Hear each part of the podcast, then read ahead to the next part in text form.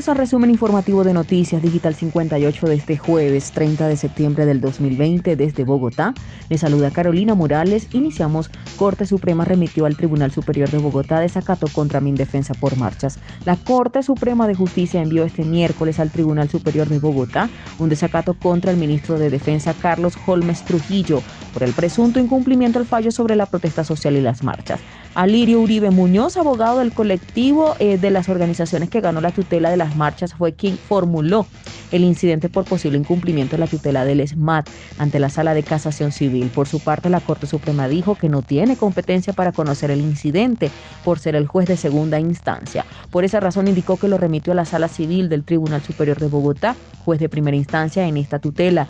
De esta manera, los magistrados del tribunal deberán encargarse de la solicitud y darle trámite a la petición del desacato contra el ministro Carlos Holmes Trujillo. Por otra parte, la Fiscalía respondió este miércoles a la magistrada del Tribunal de Cundinamarca, Nelly Yolanda Villamizar de Peñaranda, sobre la tutela por las marchas en Bogotá y dijo que acató la medida cautelar proferida por su despacho.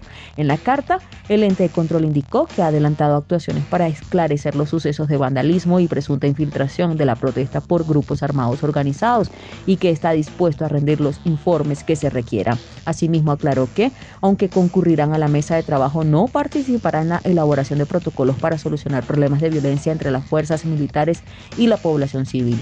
En un comunicado público, el ministro de Defensa se refirió el pasado 24 de septiembre al fallo de la Corte Suprema de Justicia en que se le ordena pedir perdón por el exceso de fuerza de las autoridades durante las marchas de noviembre de 2019.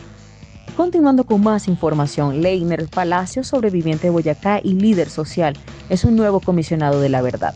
Perdió 28 familiares en la masacre perpetrada por la FARC y la AUD. Sabe que el reto le traerá problemas, pero está decidido a trabajar por la reconciliación. Leiner Palacios no solo es un sobreviviente de la masacre de Boyacá, a principios del 2020 tuvo que salir de su territorio por amenazas y llegó a Cali donde sufrió un atentado en el que murió su escolta. He sido una víctima del conflicto armado que siempre le he mandado un mensaje de esperanza a las víctimas y al país. Esta es una oportunidad histórica, dice Palacios. La oportunidad histórica a la que se refiere es una elección como integrante de la Comisión de la Verdad en reemplazo de María Ángela Salazar, quien falleció por otra tragedia la del COVID-19 en el mes de agosto. Es un espaldarazo que la comisión nos da a los líderes sociales y también es una forma de rechazar toda esa violencia que aún se está viviendo en muchas partes de Colombia, añade el líder social. Por eso no lo detiene. Seguramente por el hecho de estar en la comisión será una motivación más para los que no quieren la paz, pero tengo la fe y la certeza de que lo que queremos la paz, de los que queremos avanzar con la verdad, los que queremos proteger a los líderes sociales, somos más. El líder social, el sobreviviente, el padre de familia y ahora comisionado dice que seguirá en su esfuerzo por la reconciliación de Colombia y los derechos de las comunidades étnicas y de los menores y mujeres que han sufrido la tragedia de la guerra.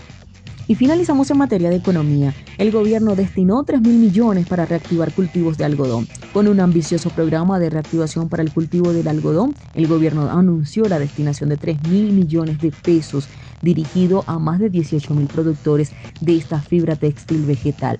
Uno de los incentivos es para apoyar y reactivar la siembra por 2.100 millones para la costa caribe y los llanos, específicamente en los departamentos de Córdoba, Cesar, Sucre, Antioquia, Bichada, Bolívar y Guajira. Estamos apoyando a los 18 mil productores que dependen del cultivo del algodón con dos incentivos, uno para la comercialización de fibra y otro para la siembra en la zona de la costa caribe y en los llanos. Así lo manifestó el ministro de Agricultura Rodolfo Sea Navarro. El otro incentivo, que es para la comercialización de fibra del algodón para los productores de la zona interior, tendrán recursos de 780 millones con el fin de proteger los ingresos de los productores de fibra frente a la coyuntura actual que pueda afectar el precio de la fibra. Este apoyo, según la cartera de Agricultura, serán de 300 mil por toneladas. El incentivo para la comercialización de algodón estará dedicado principalmente para los productores de Tolima, Huila, Cundinamarca y Valle del Cauca, que pueden producir alrededor de 2.600 toneladas de fibra, así lo reseñó el ministerio. Estos dos incentivos serán manejados por el gremio del algodón, con algodón quien se encargará de llegar a los productores afectados por los bajos precios del primer semestre y la volatilidad de los precios internacionales. De esta manera finalizamos con las informaciones. Recuerda lavarte las manos y evitar la propagación del COVID-19. Reportó Carolina Morales con el CNP 16000 para Noticias Digital 58 Periodismo Web de Verdad. Que tengan todos una excelente noche.